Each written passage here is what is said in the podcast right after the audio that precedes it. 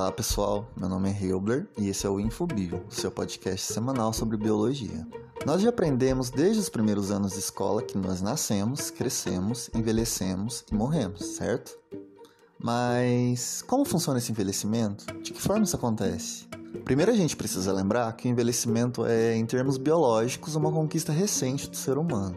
Do início do século XIX até mais ou menos o início do século XX, a nossa expectativa de vida era metade do que é atualmente. Claro, isso melhorou por diversos fatores: moradia, saneamento básico, educação e principalmente o avanço na medicina e a diminuição da mortalidade infantil fez com que mexesse nessa balança da vida.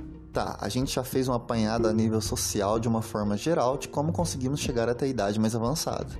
Mas biologicamente, como isso acontece? Você tem de pensar que tudo acontece a nível celular. Lá, dentro das nossas células, existe um motorzinho que produz a energia, a famosa mitocôndria.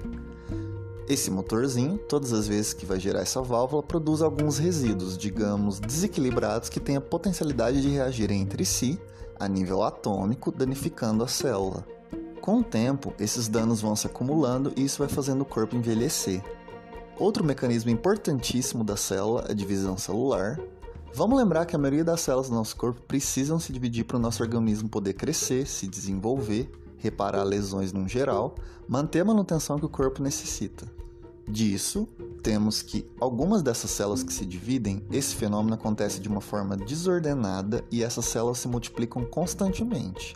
E a cada dessas divisões, fragmentos do DNA são perdidos, causando erros genéticos que são passados para células filhas. Isso acontece até que a célula não consegue mais se dividir ou o próprio corpo envia comandos para destruir essas células por conter muitos desses erros genéticos. E aí talvez você deva estar se perguntando: ok, isso é um processo natural. Minhas células estão morrendo e é isso que vai acontecer a todo mundo. Mas é só isso? Citei apenas a parte natural, digamos interior, sem falar sobre o meio que a gente está inserido.